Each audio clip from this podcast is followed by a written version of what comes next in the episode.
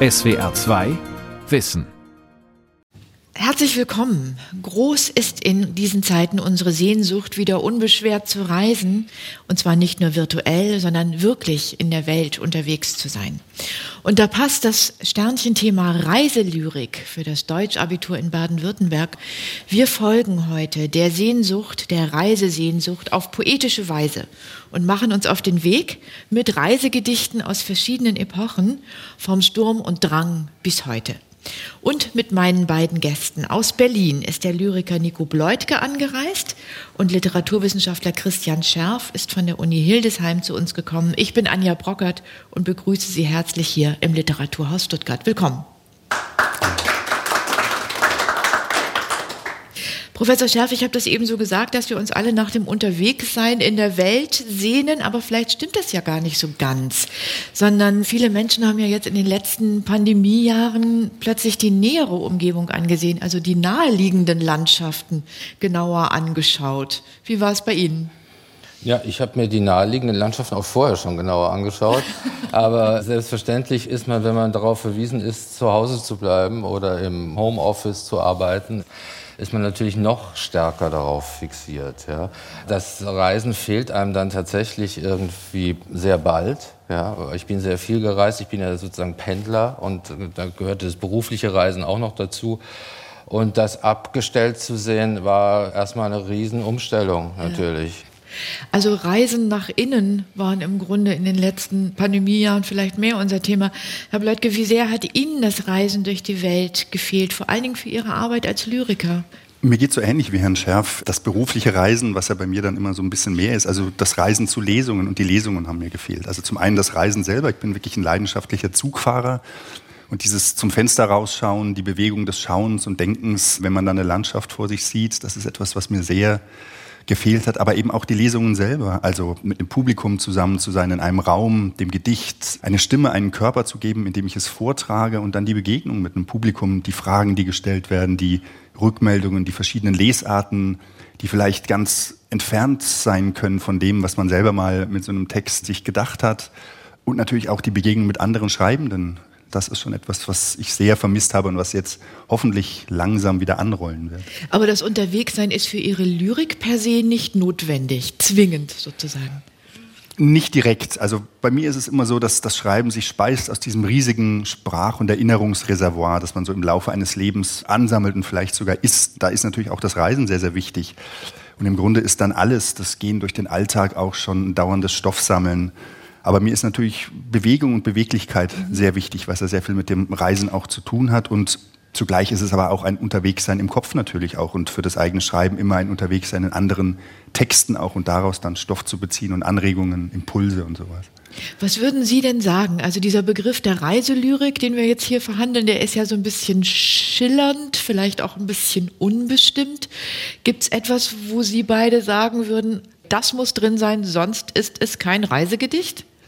Also die erwähnte Beweglichkeit ist, glaube mhm. ich, schon ganz wichtig und der Wechsel an einen anderen Ort, der einem vielleicht neue Momente zeigt, das eigene nochmal ganz anders spiegelt. Also im Grunde etwas, was Wahrnehmungsroutinen, Denkmuster und Sprachverfestigung eigentlich aushebelt. Ne? Das ist schon, glaube ich, ganz wichtig für die Vorstellung eines Reisegedichts und das ist ja etwas, was ein gutes Gedicht eigentlich immer macht, dass es Wahrnehmungen hinterfragt, andere Arten von Dingen, Momenten auf die Welt zu sehen, sie wahrzunehmen, uns zeigt und eben auch Sprache hinterfragt und Klischees und sowas. Und von daher glaube ich, dass Reise und Gedicht sehr gut zusammenpassen und auch sehr nah beieinander sein können. Aber das heißt, es müsste ja nicht unbedingt die Bewegung, sagen wir, die reine physische Bewegung sein, die sich mit dem Reisegedicht verbindet. Nee, das wären dann die imaginären Reisen, die Reisen ja. im Kopf natürlich, genau. ähm, die Lebensreise als Bild, wie man sich es vorstellen ja. konnte, das ganze Leben als eine einzige Reise. Aber dieses Moment des Beweglichseins, des sich nicht Niederpflanzens und zufrieden geben mit dem, was man so hat und in immer demselben Sumpf brüten, sondern eben versuchen, die Sachen aufzusprengen und Dinge wieder anders zu sehen, neu zu justieren und sich lebendig zu halten. Spielen Transportmittel eine wichtige Bedeutung im Reisegedicht? Also wie sich Transportmittel verändern, möglicherweise? Also ich glaube, wir werden nachher das Gedicht von Ernst Stadler hören. Da sieht man, dass das Aufkommen der Eisenbahn, der Bahnhöfe und so weiter, die technische Modernisierung und das Ganze natürlich das Bewusstsein vom Reisen grundlegend verändert ganz interessant, wenn wir darüber diskutieren werden, über das Gedicht, wie sich das dann um 1910 verändert hat. Ja, also, und wie wir das heute sehen würden, wenn wir mit Bahnhöfen und Zügen zu tun haben. Ja. Mhm. Man kann an dieser Form der Lyrik sehr gut ablesen, wie sich Bewusstseinsformen verändert haben durch die Jahrhunderte hindurch. Ja. Wenn wir ins, ins Mittelalter gehen, da sind nur ganz wenige Leute gereist. Der Kaiser ist gereist. Ja. Der Kaiser ist von Burg zu Burg gereist. Und jetzt reisen alle sozusagen, also bis auf die letzten zwei Jahre. Und der Massentourismus ist das Phänomen. Es ist ein völlig anderes Thema im Grunde. Also wir verbuchen beides unter Reisen, aber wir haben ganz unterschiedliche Bewusstseinszugänge zu diesem Wort oder zu dieser Metapher. Und deswegen ist natürlich auch diese Art von Gedicht, diese Gattung oder diese Untergattung etwas problematisch zu bestimmen, weil Reise so, etwas Ubiquitäres ist. Du hast jetzt Lebensreise gesagt und dann kommen wir ganz ins Philosophische oder so. Äh, wir können aber Reise in meinem Zimmer, hat mal jemand geschrieben, ja, eine Reise durch mein Zimmer, La Métrie war das, ein französischer Philosoph, der einfach durchs, sagte, ich bleibe in meinem Zimmer und mache eine Reise in meinem Zimmer, ja es ist ubiquitär, um es mal so zu sagen, dieses Wort. Mhm. Ja, und deswegen ein bisschen problematisch natürlich, wenn man es gattungsspezifisch bestimmen will.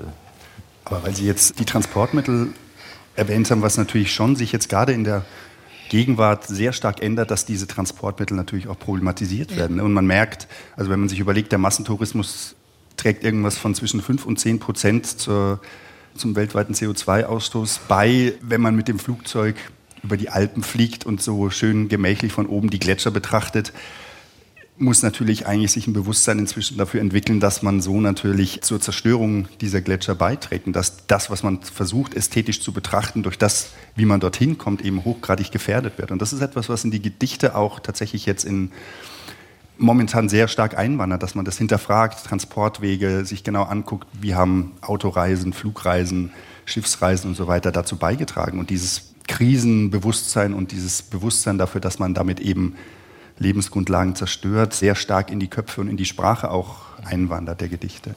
Nico Bleuter hat uns ein Gedicht mitgebracht aus seinem Band Klare Konturen von 2006. Das Gedicht heißt Im Fenster am Winzigen.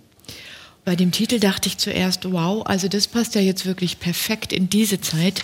Wie oft standen wir in den letzten Monaten wie eingesperrt am Fenster und hatten quasi nur so einen ganz kleinen Lichtausschnitt auf die Welt. Aber es ist tatsächlich ein Reisegedicht, würde ich sagen. Ich würde es, glaube ich, auch so nennen. Wie gesagt, es ist 20 Jahre alt. Das ist dann für mich auch immer eine Herausforderung, mich in diese damalige Schreibsituation wieder hineinzuversetzen. Ich muss mir dann genauso Sachen vergegenwärtigen. Ich sage nur zwei kleine Sachen vielleicht. Dass, da war mir die Wahrnehmungsbewegung sehr wichtig. Es hat sehr viel mit der Wahrnehmung von Details, mit dem Riechen, Sehen, Hören, wie kann ich das in Sprache übersetzen, zu tun. Und ich habe mir damals, ich habe so einen ganzen Zyklus dieser kleinen Stücke geschrieben, gedacht, die kann man vielleicht einfach wie so, ich weiß nicht, kleine Sprachfilmchen oder sowas ansehen. Im Fenster am winzigen Sichtausschnitt das getrocknete Öl auf den Bänken, darunter der harte, rissige Boden, das Ocker der Halme, der Zug schiebt sich langsam ins Gleis, an Häusern und Pfeilern vorbei, die gestapelten Reifen, der Blick fällt zurück, tastet den Damm ab nach Sand und Ruß, an den Fingern Reste von Lack, die drahtigen Griffe der Notbremse hinter dem Ohr, die den Takt fest in die Haut klopfen, bis an die Grenze pendelt sich alles ein auf das Hin und Her des Genicks, die geschliffenen Steine am Kettchen, Kameras und das Klicken der Augen beim Aufschauen, der scheue Blick hinterm Fenster, in einiger Entfernung geht er dem Wind nach, dann wieder Zäune, die den Sand halten, Staub, Eukalyptusbäume, der Tag liegt schlaff zwischen den Hügeln, darüber die Sonne, ruhig, ein heller Fleck im Bild der Landschaft, irgendwo dahinter tickt das Meer. Dankeschön, Nico Bleutke. Hier ist jemand mit dem Zug unterwegs, irgendwo im Süden. Können Sie uns einen kleinen Einblick geben in die Werkstatt, wie dieses Gedicht entstanden ist. Also vielleicht mit welcher Wahrnehmung hat es angefangen oder kann man das gar nicht so genau sagen? Ja und nein. Also es ist wie gesagt vor 20 Jahren auf einer Reise oder nach einer Reise durch Tunesien entstanden. Das ist aber bei mir nicht so, dass die Sachen irgendwie dann eins zu eins in Gedichte einwandern würden, sondern es sedimentiert sich, setzt sich ab in diesem großen Sprach- und Erinnerungsreservoir. Und dann gibt es eigentlich immer so etwas wie ein, ein Sprachfunken oder ein Impuls, ein Stachel, der sich setzt, der meldet sich immer wieder. Das ist dann für mich auch so das Gefühl der Notwendigkeit, dass ich da weiter nachforschen, weiter tasten muss und dem gehe ich dann im Gedicht nach. Und im besten Fall ist dann das Gedicht das Herausfinden für mich selber, woher kommt eigentlich dieser Impuls. Und ich zeichne die Sachen eben nicht eins zu eins nach, sondern ich hole dann aus diesem Wahrnehmungssprachreservoir die Dinge und baue am Schreibtisch in einer Bewegung der, nennen wir es mal, Selbstversenkung, wirklich in der die Sprache dann auch oft selber arbeitet, so ist das Gefühl, aber in der ich auch ganz bewusst wieder auf die Sachen zurückgreifen kann, nachjustieren, baue ich dann diese Wahrnehmungsbewegungen tatsächlich aus verschiedenen Elementen zusammen. Und könnte man jetzt bei diesem Gedicht, also jeder Doktor, glaube ich, emotional an was anderem an, ja, aber ich habe tatsächlich diese, diese Zugbewegung, dieses Wackeln des Kopfes mit dem Genick, so ein Rhythmus, eine Bewegung, die mir da so drin bleibt. Wissen Sie noch, welches Bild einen Ausschlag gab bei diesem Gedicht? das könnte ich rekonstruieren. Es war auch so, dass ich bei diesen kleinen Gedichten mit Fotografien immer wieder gearbeitet habe, um mir Sachen zu vergegenwärtigen. Aber dann ist halt der große Reiz, die große Aufgabe, so eine Wahrnehmungsbewegung gewissermaßen in eine Sprachbewegung zu übersetzen und dann sehr viel mit rhythmischen Sachen ja. zu arbeiten, mit Klangmomenten, welche Vokale fließen da hinein. Das ist nicht so, dass ich dann da sitzen würde und mir überlegen würde, oh, jetzt kommt A, E, I, U, U, sondern das passiert sozusagen in so einer ganzheitlichen Bewegung. Aber ich kann dann im Nachhinein immer sehen, okay, in der ersten Zeile zum Beispiel im Fenster am Winzigen, da sind nur, in der Mitte ist ein A-Laut und I, I, E, E, E, I, da wird mitgespielt und im zweiten kommen dann die Us und die Os, sodass ich in den ersten beiden Zeilen schon mal alle Vokale habe und so. Und dann wird das wirklich nach rhythmischen Gesichtspunkten eben eine Wahrnehmungsbewegung, die verschiedene Rhythmen hat, Stockungen, Stauungen, versuche ich das mit dem Wechsel von verschiedenen Metren auch dann wirklich nachzubauen und so eine nachvollziehbare Bewegung dann in die Sprache ja. einzulagern. Das klingt in gewisser Weise technisch so, als sei das Gedicht herzustellen eine Art Montage ja, aus diesen Versatzstücken. Aber technisch meine ich jetzt nicht im abwertenden Sinne, sondern im arbeitstechnischen Sinne tatsächlich. Und diese Arbeit am Gedicht ist also, so wie auch Ben oder Malame schon sagten, eine Arbeit mit den Wörtern und nicht mit den Gefühlen oder mit den Erfahrungen eins zu eins ja, sondern tatsächlich mit dem Material, das dann vom Foto bis hin zu den einzelnen Lauten, die zueinander in Beziehung gestellt werden, hergestellt wird erst. Ja. Ich muss ja noch so ein bisschen an dem Titel rummachen, gebe ich zu, weil dieses im Fenster am Winzigen löst natürlich erstmal die Irritation aus, aber auch so ein Spielreiz, ne? weil man sofort anfängt zu sagen, im Fenster, am Fenster, im winzigen Fenster und so weiter. Und man kommt dann, je länger man darüber nachdenkt und damit spielt, in so eine Pendelbewegung zwischen innen und außen. Also ich sehe etwas im Fenster, ich stehe am Fenster. Für mich ist auch noch eine Stelle schön, wo der Tourismus so ein bisschen angespielt wird. Also mindestens mal läuft das als ein Element mit. Wir haben diese klickernden Steine und die Kameras und die klickenden Augen. Also da ist schon auch noch so eine Assoziation in die Tourismusbewegung hinein. Die touristische Bewegung, wie man sowas wahrnimmt, aber eben mich interessiert sehr die Wahrnehmung eben nicht nur, was die Sinnlichkeit und die Sinne angeht, sondern auch die, nennen wir es mal, technische Aufrüstung oder die technischen Verlängerungen, wie sie zum Beispiel Kameras sind oder Tonbandgeräte und heute würde man vielleicht Computer oder sowas nehmen. Und das ist natürlich mit drin, diese Momente der Vermittlung, die Medien, wie ja die Sprache auch leicht angeschrägt immer wieder thematisiert wird, das Zeichen- und Vermittlungsmedien, in denen man sich eben im Gedicht bewegt. Ne? Ja. Jetzt haben wir über ein ganz gegenwärtiges Reisegedicht gesprochen aus dem 21. Jahrhundert und springen zurück ins 18. Jahrhundert. Damals kam die Bildungsreise in Mode. Christian Scherf, man machte sich auf den Weg, um unterwegs und andernorts seinen Verstand zu bilden, seine Moral und seine Toleranz zu bilden. Das waren keine reinen Lustreisen zu der Zeit. Ja, könnte man sagen, aber meistens waren es doch Lustreisen auch, ja. Ich meine, dass das Gedicht, über das wir jetzt sprechen, eigentlich noch einen wesentlich anderen Aspekt aufweist als die Bildung, nämlich die Übersteigerung der Subjektivität beim Reisen. Ja, also dass dieses Ich-Bewusstsein des Reisens, ich reise und ich in Verbindung mit der Natur und mit der Umgebung als gesteigertes Subjekt empfinden. Und das ist erstmal ja kein Bildungsaspekt, sondern es ist sogar etwas, wir werden es jetzt bei Lenz sehen, ein Aspekt, der die Bildung zurückweist, der Kultur im Sinne der Bildung zurückweist zugunsten des unmittelbaren, spontanen Augenblicks. Also das ist ja ein Gedicht, über das wir jetzt gleich sprechen werden, das der Epoche des Sturm und Drang zuzuordnen ist und wendet sich gegen die sogenannte Verstandeslyrik der Aufklärung. Nico Bleutke, vielleicht können Sie kurz erklären, Verstandeslyrik, Sturm und Drang, wie steht das zueinander? Das ist ein interessanter Begriff, den ich so noch gar nicht so oft gefunden habe. Aber man kann ihn sehr gut herleiten, glaube ich, und auf die Aufklärung anwenden. Also ich würde sagen, das sind dann eben Verstandeslyrik-Gedichte, das sind welche, die nicht wie Zeitgleiche der Empfindsamkeit oder im Sturm und Drang, wie wir es hören werden, auf das Herz, die Empfindung bauen, sondern auf so etwas wie den, nennen wir es mal, rationalen Nachvollzug. Ne? Und dass man Gedankenbewegungen hat, vielleicht auch mit einem didaktischen und moralischen Anspruch. So eine Art Nathan der Weise als Gedicht vielleicht. Und dagegen ganz bewusst setze ich natürlich so ein Gedicht wie das von Lenz. Das Gedicht ist von 1775 und nimmt uns mit auf eine Flussfahrt. Johannes Wördemann liest für uns, wie freundlich trägst du mich? Wie freundlich trägst du mich auf deinem grünen Rücken, uralter Rhein. Wie suchtest du mein Aug empfindlich zu erquicken durch Ufer voller Wein. Und hab ich doch die tausend Lustgestalten tief im Gedächtnis zu behalten, nun weder Tinte noch Papier, nur dieses Herz, das dich empfindet hier. Es scheint fast, du liebest allzu großer, nicht mehr der Malerprunk, der Dichterklang. Es scheint, du willst wie Schlosser, nur stummen Dank. Dankeschön. Ein lyrisches Ich unterwegs auf dem Rhein oder vielleicht eher mit ihm? Ja, mit ihm natürlich. Also wenn man den so anspricht, den uralten Rhein, dann ist das natürlich eine relativ intime Angelegenheit. Ja? Also man reist mit dem Strom, den man zu seiner Sache macht oder zu seinem Nächsten erklärt. Ja? Also er ist nicht nur ein Gegenstand der Umgebung, sondern ein Reisebegleiter auch, der Rhein. Und tatsächlich geht es hier um diese ganz enge Begegnung.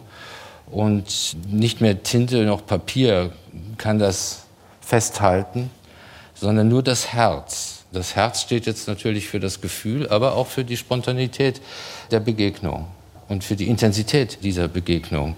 Und zurückgewiesen, das hatte ich eben schon gesagt, werden diese kulturellen Vermittlungsinstanzen, also nicht mehr der Malerprunk, nicht mehr der Dichterklang, ja, alles, was gewissermaßen in den Bildungshorizont des Kulturmenschen eingetreten ist, ist eigentlich nicht mehr das, was das Herz betrifft, sondern das betrifft tatsächlich die Bildung oder dann den Kopf. Ja.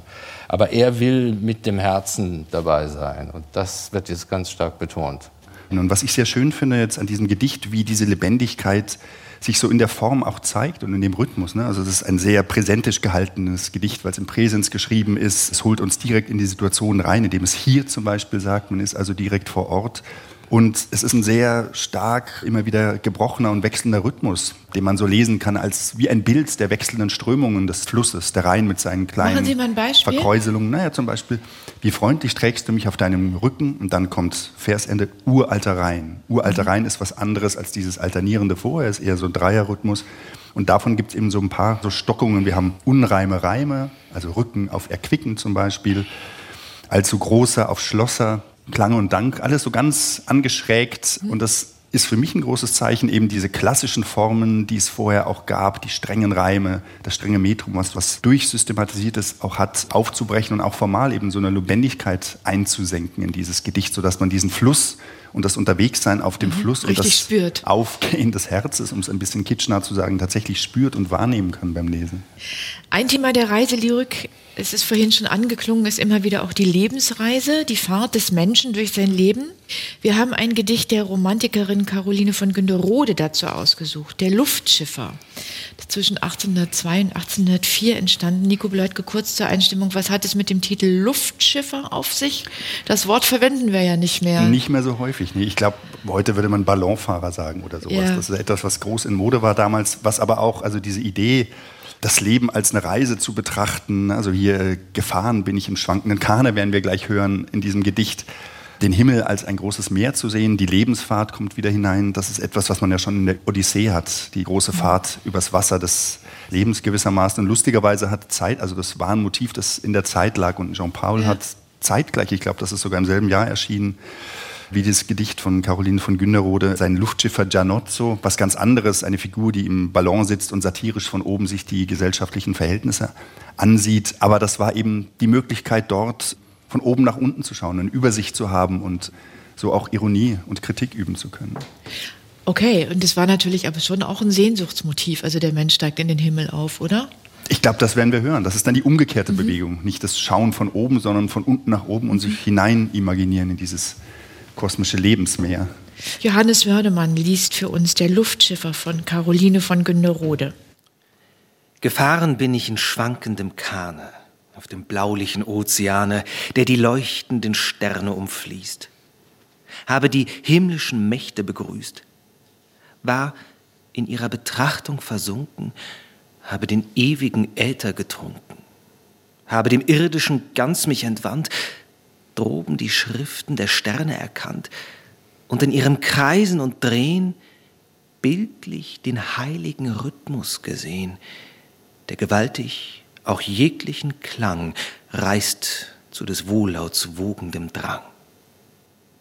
Aber ach, es ziehet mich hernieder, Nebel überschleiert meinen Blick, und der Erde Grenzen seh ich wieder, Wolken treiben mich zurück. Wehe, das Gesetz der Schwere, es behauptet nur sein Recht, keiner darf sich ihm entziehen von dem irdischen Geschlecht.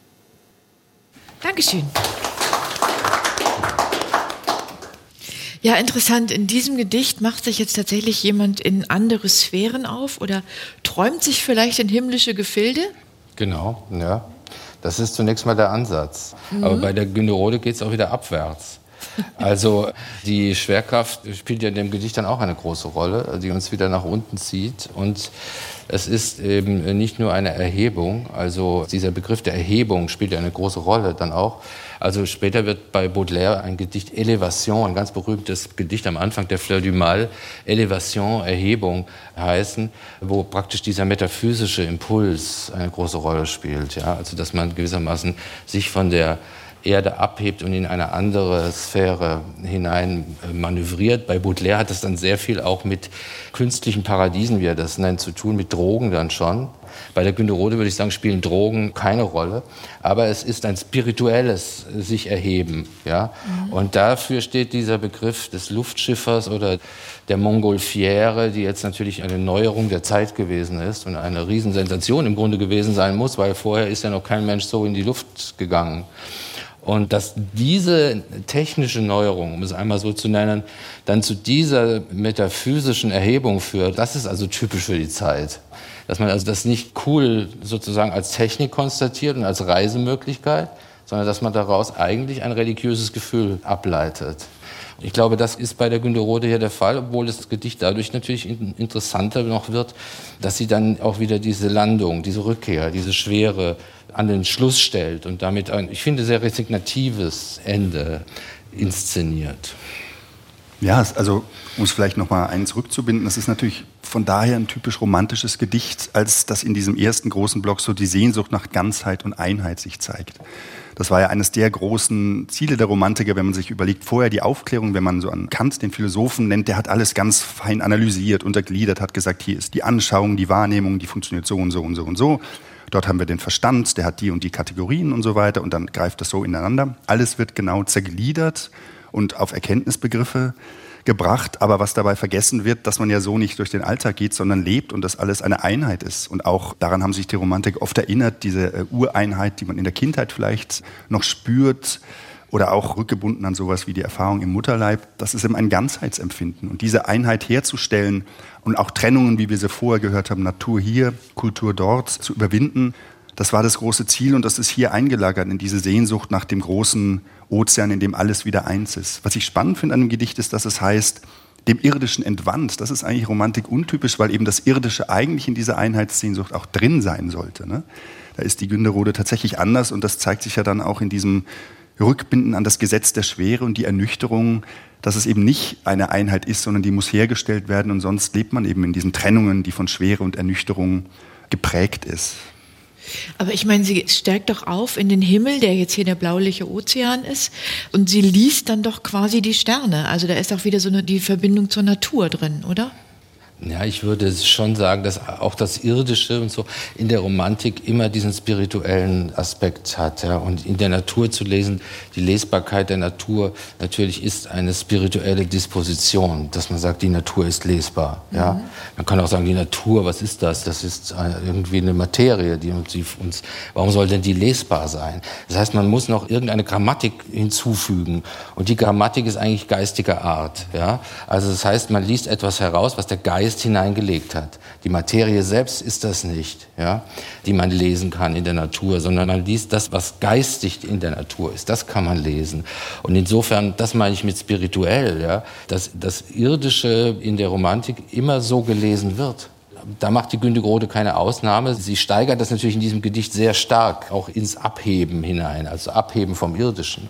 Ich finde halt sehr schön an diesem Gedicht dieses Aufstrebende, also wie sich die Ballonfahrt auch hm. verändert. Ja, jetzt mal ganz konkret, also vom Aufstreben ins Klare, in den blauen Himmel und dann kommt der Nebel, dann kommen die Wolken und dann geht's wieder zurück. Diese Bewegung. Also das ist für mich diese Reisebewegung auch da drin. Genau, und also ich bin ja jemand, der sehr Gedichte über Rhythmus und diese Bewegung, die dort reinkommt und die einen dann selber bewegt, liest. Und das findet man alles genauso schön eben wieder. Das, diese erste Luftfahrt, die ist sehr in so wechselnden Rhythmen gefahren, bin ich in schwankendem Kahne. Also dieses Wogen und Schwanken fühlt man tatsächlich im Rhythmus. Und dann kommt die Ernüchterung und man hat plötzlich einen ganz klaren, alternierenden Rhythmus. Aber ach, es zieht mich hernieder. Die Reime werden plötzlich unrein oder verschwinden. Ne? Schwere und Entziehen reimt sich gar nicht mehr aufeinander. Und das finde ich das Tolle, dass man eben nicht nur so eine semantische Ebene hat, sondern dass das wirklich eingelagert ist in die Struktur ja. und man diese Bewegung tatsächlich ganz körperlich in einem romantischen Sinne mitempfinden kann Spürt. beim Lesen und Hören. Genau. Ja. Gut, danke schön. Vielleicht noch die, die eine Frage ist, wo die Lebensreise da drin zu sehen ist. Ne? Also ist das die Lebensreise, dass man erst abhebt und dann wieder landet und dann feststellt, das war's jetzt eigentlich? Ja? nee, nee, dann steigst du ja wieder auf. Also ist das eine Metapher für die Lebensreise oder ist das eine Metapher für eine Art psychische Ernüchterung oder ein Ernüchterungsvorgang, der jetzt von dem Subjekt einfach erlebt wird? Ja? Man könnte noch den biografischen Hintergrund ein bisschen einspeisen. Das war bei der Günderrode so, dass sie äh, unerfüllt sich in einen Mann verliebt hatte und das hat sozusagen, das ging aus gesellschaftlichen Gründen nicht. Der hat sich nicht zu ihr bekannt und diese erwähnte Rausch wäre dann hier die Liebe bei ihr tatsächlich. Und das kennt ja jeder, dass das eben begrenzt ist. Das lässt sich nicht auf Dauer stellen. Man würde ja durchdrehen, wenn man dauernd sozusagen in einem Liebesrausch wäre. Und das könnte man natürlich auch als diese Lebensbewegung bei ihr sehen. Dieses dauernde. Versuchen, das auf Dauer zu stellen und dann die Ernüchterung wieder. Und am Ende ihres Lebens hat sie ihrem Leben dann tatsächlich ein Ende gesetzt selber. Ne? Also das ist ein wirklich sehr vielschichtiges Gedicht. Je länger man das anguckt, desto mehr fließt es auch in alle Richtungen. Jetzt reisen wir an den Bodensee. Mitte des 19. Jahrhunderts verbrachte die westfälische Dichterin Annette von Droste-Hülshoff immer wieder längere Zeit am Bodensee auf der Meersburg. Und von ihrer Wohnung ganz oben hatte sie einen spektakulären Blick über den See und auf den Berg Sentis. Und diesem Berg hat sie einen Gedichtzyklus gewidmet entlang der Jahreszeiten und wir hören daraus passend zur Jahreszeit den Frühling. Der Sentis, Frühling. Die Rebe blüht, ihr linder Hauch durchzieht das tauige Revier, und nah und ferne wiegt die Luft vielfarbiger Blumen bunte Zier wie es um mich gaukelt, wie es summt, von Vogel, Bien und Schmetterling, wie seine seidenen Wimpel regt, der Zweig so jüngst voll Reifen hing. Noch sucht man gern den Sonnenschein und nimmt die trockenen Plätzchen ein, denn nachts schleicht an die Grenze doch der Landesflücht'ge Winter noch.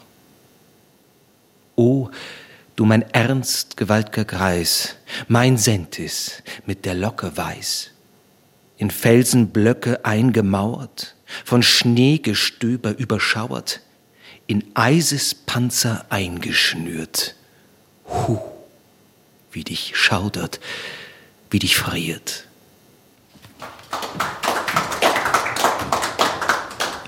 Ja, Christian Scherf, inwieweit ist denn dieses Gedicht ein Reisegedicht? Also ist, ich würde sagen, eine projizierte Reise. Ja? Mhm. Also das ist so, wenn man einen Punkt vor Augen hat aus einem Fenster heraus und möchte da hinfahren und war aber noch nie da und hat vielleicht auch gar nicht die Möglichkeit hinzukommen. So wie Nico vorhin erzählte, war die Droste tatsächlich dann doch am Sentis und hat den erkundet. Das war mir gar nicht bewusst. Aber in dem Gedicht ist es tatsächlich eher so, dass sie da sitzt und schaut ja, und ihn imaginiert und dann eben auch in dieser Form personifiziert, fast wie ein Gespenst oder ein Geist. Ja, so. Im Münsterland sagt man das Bökenkieken. Das war ja auch so typische dann Sport in der Gegend, in der die Droste dann lebte, eigentlich ja im Münsterland. Ja, und das hat sie eigentlich ein bisschen übertragen. Ja. Also da wird dieser Berg wird zu einem Zielpunkt, der jetzt so eine monomanische Funktion gewinnt. Und dadurch verändert er sich eben auch in diesen Riesen, in der im Eis dann so sitzt. Ja. Mhm. Nico Blödke, das Gedicht entstand 1835, 1836. Das ist so eine Übergangsepoche, ne? Ja, das ist sehr, sehr spannend. Also die Romantiker hatten vielleicht noch gar keinen Begriff von naturalistischer Natur und hier kann man sehr schön diesen Übergang sehen, ja. wie dann so was, nennen wir es mal, Realistisches reinkommt. Also richtig ein Wahrnehmen von verschiedenen Momenten, in dem alle Sinne plötzlich eine Rolle spielen. Ne? Also die Rebe blüht, geht es los. Man sieht etwas, dann heißt es, ihr linder Hauch, da kommt das Riechen plötzlich hinein und nah und ferne wiegt die Luft. Das kann natürlich das Sehen von einer Luftbewegung sein, aber eben auch das Spüren auf der eigenen Haut. Haben wir den dritten Sinn drin, wie es um mich gaukelt, wie es summt. Dann kommt das Hören hinein. Und ganz am Ende hat man dann bezogen auf den Sentis den großen kalten Wert, das Frieren, also nochmal wirklich die Haptik. Man hat vier von fünf Sinnen. Ich glaube, nur das Schmecken fehlt. Und das ist natürlich was Neues, dass das so wirklich erlebbar, nachvollziehbar erfahren wird. Und Andererseits gibt es aber den Versuch, so in alter, ja auch aufklärerischer Manier, im Blicken auf den Berg oder umgekehrt ist es sonst das Blicken vom Berg hinunter oder das Blicken auf eine Meeresfläche und in dieser Weite das Erhabene wahrzunehmen. Das ist so ein altes, auch bekannt ausgespieltes Modell.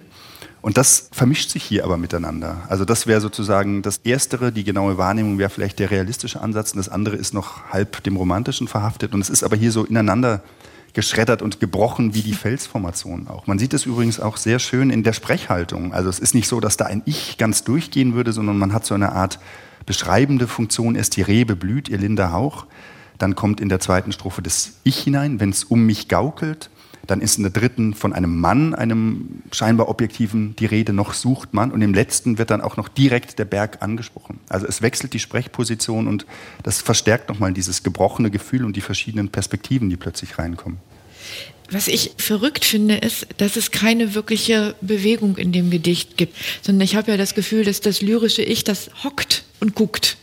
Außer wir wandern durch die Jahreszeiten, wenn man das gesamte Gedicht sieht. Dann ist es sozusagen, dann ist die Bewegung durch die Jahreszeiten. Nehme ich da was falsch? Na, es hockt, wie es heißt, es nimmt die trockenen Plätzchen ein, ne? aber vorher sucht es natürlich im Sonnenschein. Also man kann sich diese Sprecherin schon umherwandern eigentlich vorstellen. Ja, gut, umherwandern. Ne? Aber die Bewegung und der Blick auf den fernen Fels, den großen Berg, den schneebedeckten, frostigen Sentis, das ist natürlich eher etwas, was ohne Bewegung vielleicht oder mit eher wenig Bewegung. Wobei man natürlich auch da die Wahrnehmungsbewegung hat. Ne? Ja, man muss vielleicht auch hier das Leben der Droste mal in den Blick nehmen.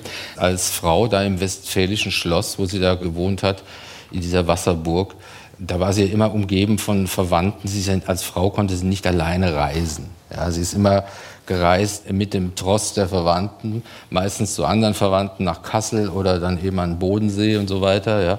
Und da hat man sicher auch mal einen Ausflug dann gemacht in die Schweiz zum Sentis und so, aber man war immer in Gesellschaft, das heißt, man wurde immer mitgenommen sozusagen. Ja, das Reisen ist keine selbstständige Angelegenheit für sie gewesen, wie für Frauen dann in späteren Zeiten, die dann eben anders gereist sind. Das heißt, das Reisen im selbstständigen Sinne war eine Projektion ja, dass ich dorthin gehe als ich, nur als ich und nicht mit meiner ganzen Verwandtschaft, war eigentlich unmöglich. Und damit ist natürlich das projizierte Ich hier ein anderes als das biografische Ich der Troste. Ja, es ist ein heroisches Ich, könnte man sagen, das sich in ein Abenteuer hineindenkt, das ihm oder ihr eigentlich nicht zugänglich ist. Also eine gewisse Unverfügbarkeitsfantasie, die darin mitspielt, würde ich mal sagen. Und die das Gedicht natürlich sehr deswegen interessant macht, wenn sie schreiben würde, äh, wie schön, morgen fahre ich hin, die Skier schon im Auto, dann wäre es eine völlig andere Situation. Aber so sieht man, dass es eigentlich dieses Unverfügbare des Ortes das Gedicht bestimmt, meine ich. Ja, und umgekehrt, die verfügbaren Orte waren eben die, die sie zu Fuß auf Wanderungen erreichen konnte mhm. und dann groß gemacht hat. In ihrem ganz berühmten Gedicht Die Mergelgrube geht sie um seine kleine Gesteinsgrube hinein und imaginiert dann anhand der Gesteinsschichten, die sie sieht, die ganze Weltgeschichte, also die umgekehrte Bewegung. Ne? Und das ist natürlich dann konkret erfahren. Das ist schon sehr wichtig, dass sie im Gehen, im Laufen, und das ist auch sehr neu für ihre Zeit, als Frau ohnehin, sich hineinzuversetzen und fast wissenschaftlich die Sachen zu erforschen und sich die Schichten anzusehen und mit dem ganzen Körper wirklich das, was man Natur nennt, die Landschaft zu erfahren und in sich aufzunehmen und dann in Sprache zu verwandeln. Ja, wir machen jetzt einen großen zeitlichen Sprung und zwar ins Jahr 1913 eine Auf- und Umbruchszeit in vielerlei Hinsicht. Die Großstadt wird zum vibrierenden Erlebnisraum, so kann man sagen. Fabriken, durcheinanderrasende Verkehrsmittel, Lärm, Lichtreklamen, Kino, Radio, Funk, Telegrafie, lauter neue Technologien kommen auf, sind schon aufgekommen. Am Horizont dreut der Erste Weltkrieg 1913. In diesem grob skizzierten Umfeld entwickelt sich diese sogenannte frühexpressionistische Großstadtdichtung und wie sich die jetzt wiederum mit dem Reisen verknüpft, das hören wir gleich. Nico Bleutke, unser nächstes Gedicht heißt Bahnhöfe, es ist von Ernst Stadler und es steht exemplarisch für das Lebensgefühl dieser frühexpressionistischen Dichtergeneration. Wie würden Sie dieses Lebensgefühl beschreiben? Das ist ja auch in so einer gewissen Ambivalenz. Naja, zunächst schlägt es mal hinein in dieses große Gefühl der Langeweile und der Stagnation, das man so am fin de siècle hatte eben. Ne? Und das in vielen Texten, Hilke zum Beispiel, sich sehr schön nachvollziehen lässt. Und diese ganz dem entgegenwirkende Gefühlsexpression, ne? die spielt natürlich eine ganz große Rolle. Eine Begeisterung für alle expressiven Ausdrücke, für Beschleunigung, für Kraft, für die Zukunft, wenn man an den Futurismus denkt. Und da spielt natürlich die Technik plötzlich eine ganz große Rolle, die ganz neue Zukunftsmöglichkeiten eröffnet. Und die Großstadt spielt eine ganz große Rolle. Also die Stadt als den Lebensraum, in dem sich der Mensch wirklich technisch aufgerüstet verwirklichen lässt. Und das Ganze hat natürlich bei Stadler vielleicht in dem Gedicht noch nicht so stark spürbar, aber es hat natürlich ganz klar eine Kippbewegung, wenn man sich überlegt, in einer Stadt wie Berlin, in der die Industrialisierung wie in Deutschland überhaupt etwas verspätet kam, um die Jahrhundertwende 1900, war das eine hochproblematische Stadt, in der Arbeiter billigstes Arbeitsmaterial nur noch waren. Es gab die sogenannten Schlafgänger, die also noch nicht mal sich eine eigene Wohnung leisten konnten, sondern nur abends ein Bettchen in einer Wohnung, wo sie übernachten konnten und dann mussten sie wieder raus auf die Straße und tagsüber hat jemand, der eine Nachtschicht geschoben hat, dann dort übernachtet. Also es war natürlich gesellschaftlich, sozial hochkritische Umstände, die das Ganze mit sich gebracht hat. Aber gleichzeitig gab es eben diese, auch diese Brutkesselstimmung, die dann in so etwas wie einem sich ja, hinbewegen und ersehen eines Krieges, der dann im Ersten Weltkrieg stattfand, ihren Ausdruck gefunden hat tatsächlich. Und in diesem Spannungsverhältnis, glaube ich, muss man diese expressionistischen Gedichte immer sehen. Unser nächstes Gedicht heißt, wie gesagt, Bahnhöfe von 1913 von Ernst Stadler und Johannes Wördermann liest es für uns. Bahnhöfe. Wenn in den Gewölben abendlich die blauen Kugelschalen aufdämmern, glänzt ihr Licht in die Nacht hinüber gleich dem Feuer von Signalen.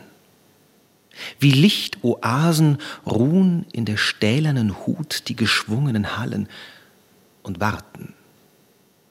Und dann sind sie mit einem Mal von Abenteuer überfallen, und alle erzne Kraft ist in ihren riesigen Leib verstaut, und der wilde Atem der Maschine, die wie ein Tier auf der Flucht stille steht und um sich schaut und es ist, als ob sich das Schicksal vieler hundert Menschen in ihr erzitterndes Bett ergossen hätte. Und die Luft ist kriegerisch erfüllt von den Balladen südlicher Meere und grüner Küsten und der großen Städte. Und dann zieht das Wunder weiter. Und schon ist wieder Stille und Licht wie ein Sternhimmel aufgegangen. Aber noch lange halten die aufgeschreckten Wände wie Muscheln Meergetön die verklingende Musik eines wilden Abenteuers gefangen.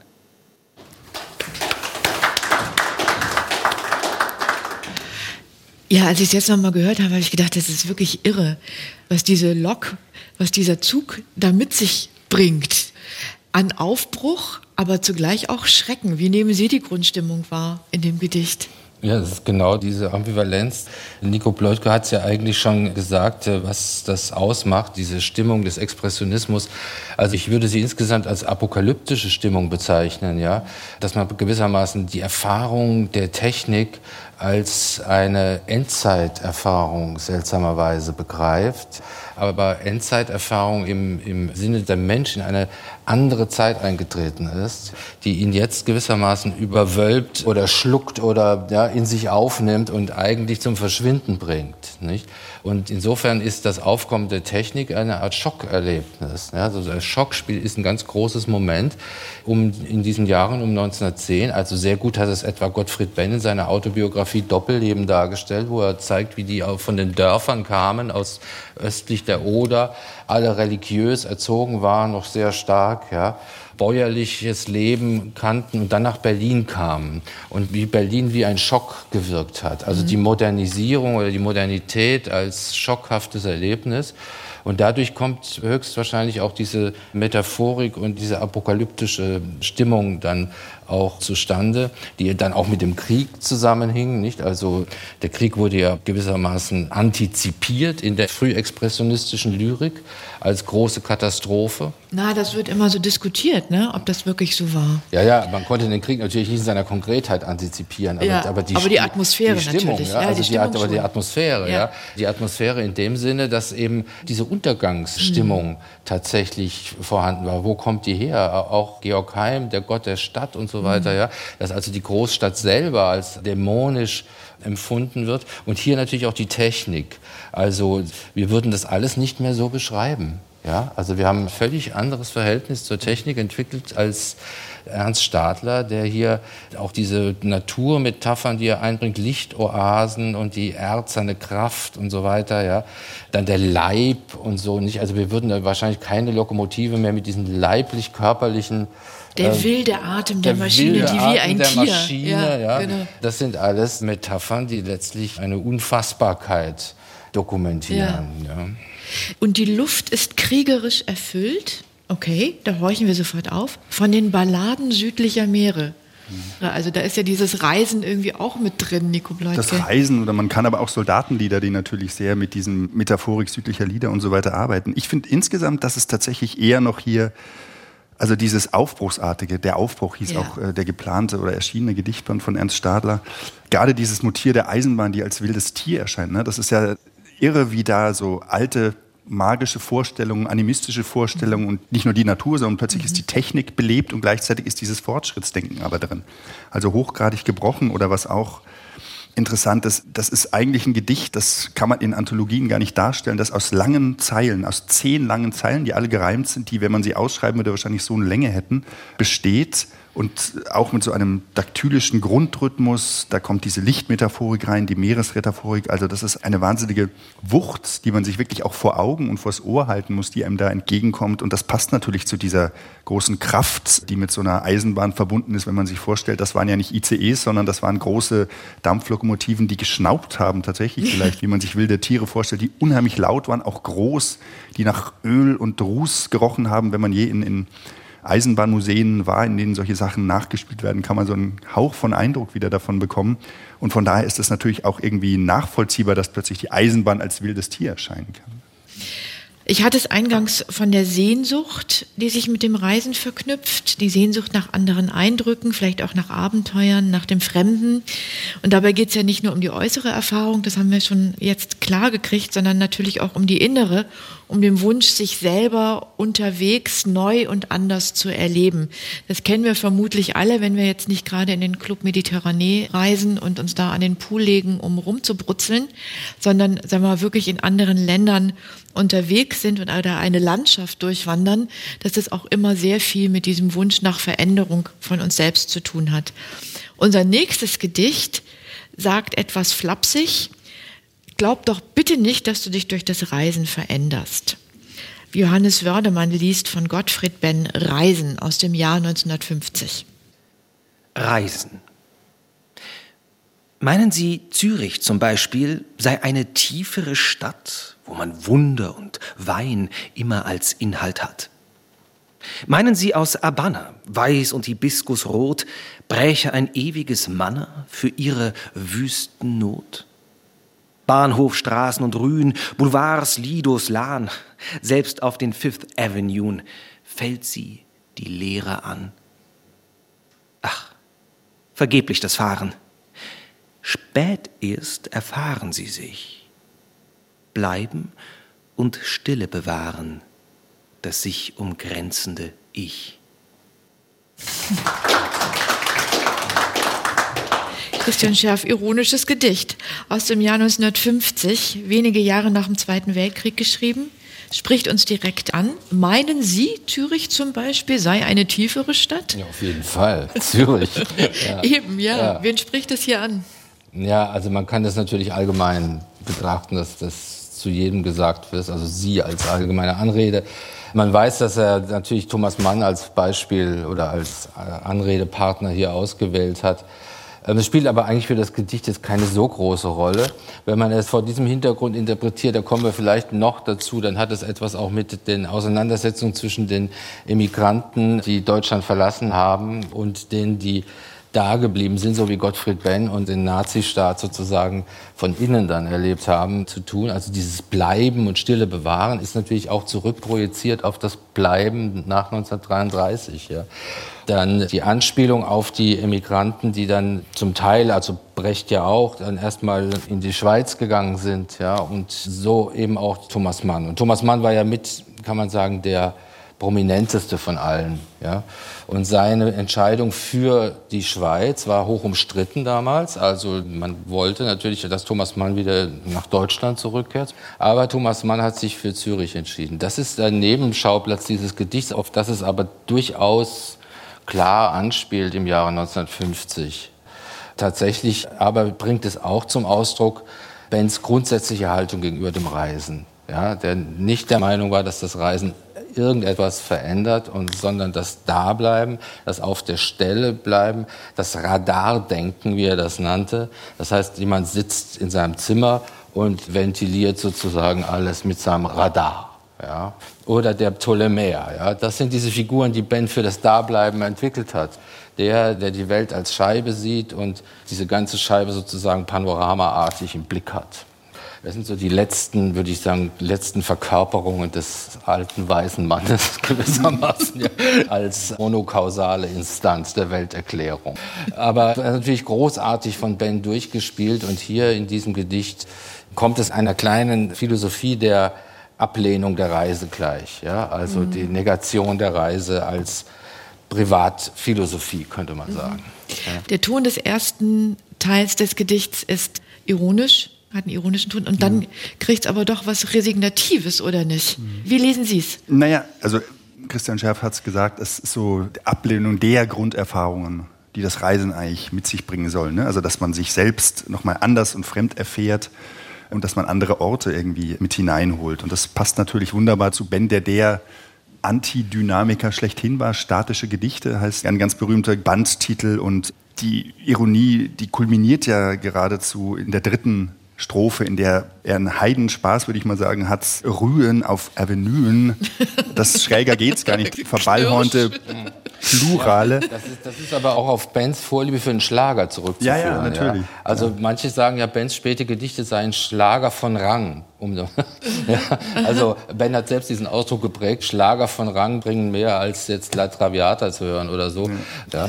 Also diese einfachen Reime, dieses eigentlich groteske zum Teil mit den Rühen und Avenuen und Laan, was ist denn das eigentlich? La, WLAN oder so ist es nicht, ja? Was ist Laan? Amsterdam, ah. Laan, das ist die große Straße, klar. Man, man hätte sich gewünscht, Ben hätte der Schlagerkultur mehr Texte geschrieben. Das hätte ja, der genau. vielleicht auch nicht ben so geschadet. Aber es ist natürlich schon sehr plausibel, auch dieser Klanten.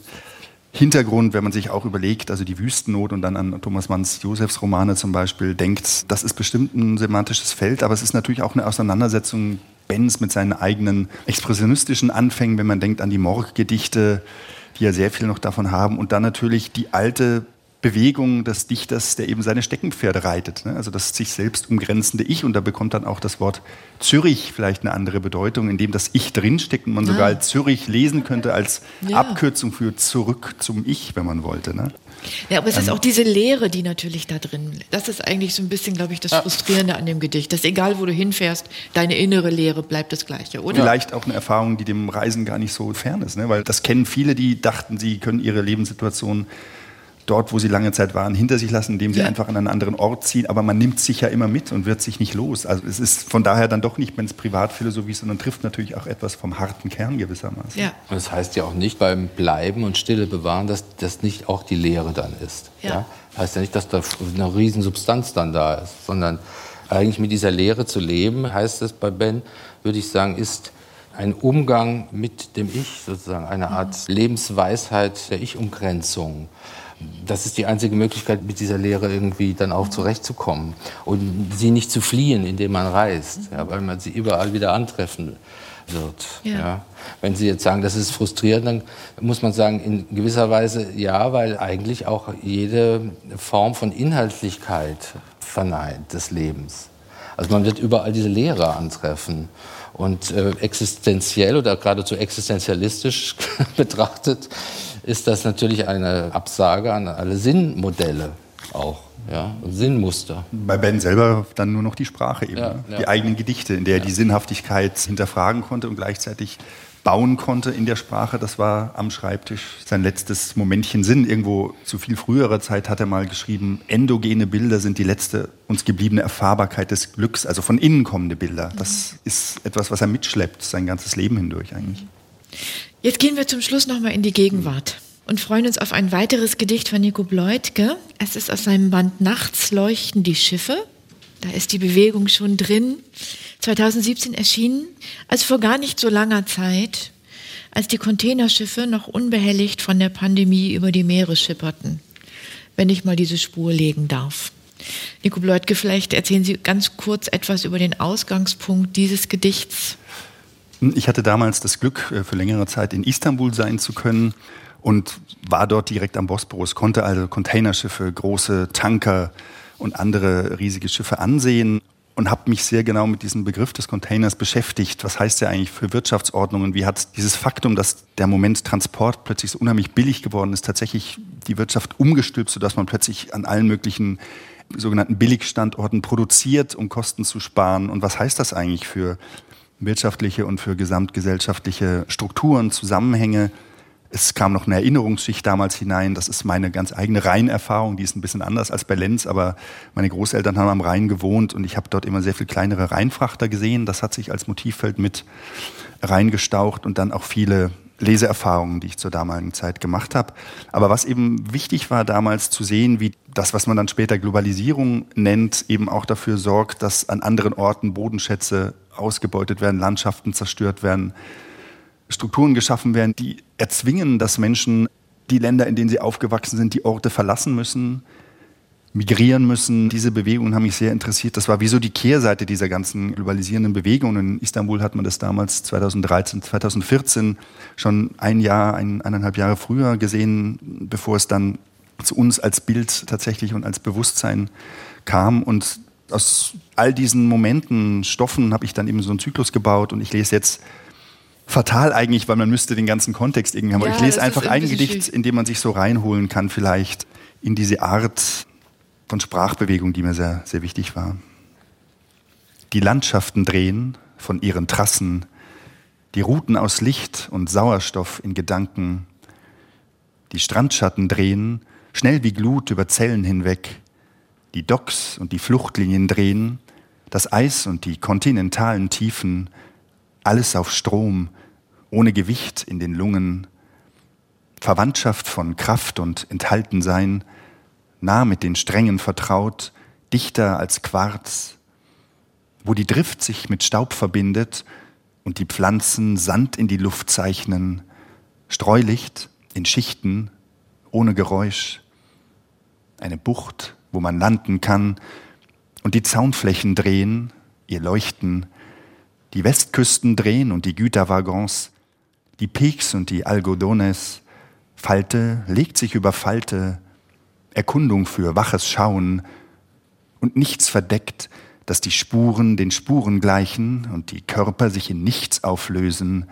zurück in sich selbst wie Rost in Glas, wie hinter Schnee ein Gesicht, das nicht verloren geht, ohne dass die Tanks ihr Klopfen einlagern und ein Echo von Frost zu finden ist. Schneller Flug durch Rauch an den Grenzen entlang, Chukurja öffnet sich und Jizre, Gao öffnet sich, Sikasso, Tamanrasset, Chat, wo die Jerboas laufen und die tiefen Mulden, der östliche Landweg vom grünen Ladoga-See bis zum Weißen Meer, nah am Uranerz, den Herden von Salz und Gisch, die entstehen, langsam die Routen fassen. Ja, jetzt haben Sie uns zum Schluss doch noch mal so richtig mit in die Welt genommen. Da öffnen sich ja regelrecht so Ortsnamen, die Sehnsucht entfachen. Wohin reisen wir da mit Ihnen? Naja, es sind eben leider nicht nur die Sehnsuchtsorte, sondern ich habe sehr viel recherchiert dafür und das sind tatsächlich Orte und, und Gegenden, also ob das jetzt die Algodones, das ist an der Grenze zwischen den USA und Mexiko, oder die Orte, die durch den afrikanischen Kontinent Richtung Nordafrika, das sind alles Orte, die Knotenpunkte sind für Migrationsrouten zum Beispiel, also in denen nicht nur touristisch dann auch, wie in Tamanrasset, das man vielleicht von Urlauben oder so kennt, sondern eben auch von Schlepperbanden bis zu Zentren, an denen man sich, wenn man auf der Flucht ist, versorgen kann, diese Orte eine ganz wichtige Rolle spielen und mhm. die hineinzuholen in dieses Drehen der Landschaften, was eben nochmal vielleicht eine andere Art von Bewegung und Beweglichkeit ist, die in dem Zyklus eine ganze Rolle spielt. Das war mir wichtig und das über diese Sprachmomente und das das Aufladen dieser Sprachmomente mit den verschiedenen Schichten hinzubekommen und nicht einfach als Botschaft oder sowas einzusenken ja. Sondern in die tiefen Strukturen sozusagen genau. mit einzuarbeiten. Ja, vielen Dank, Nico Bleutke und Christian Scherf, für diese lyrische Reise und danke an Johannes Wörnemann für die Lesung der Gedichte.